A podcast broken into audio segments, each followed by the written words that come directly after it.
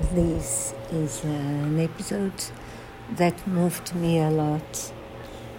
It's Anne Hathaway is a, a young woman, very successful, very intelligent, very loving, very special, but she also she has times where she's brilliant and shines as a star and feels like a star.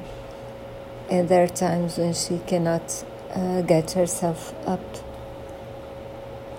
And this is terrible because she doesn't, um, she's, she's ashamed of her condition.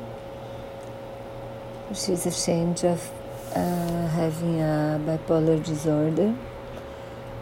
She doesn't trust anyone to tell uh, tell her story, and this uh, is terrible because it's too too heavy.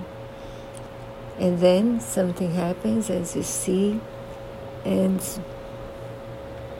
I do feel that um, it can be. It's true and terrible and uh, scary and so that's why the story moved me so much. Don't miss it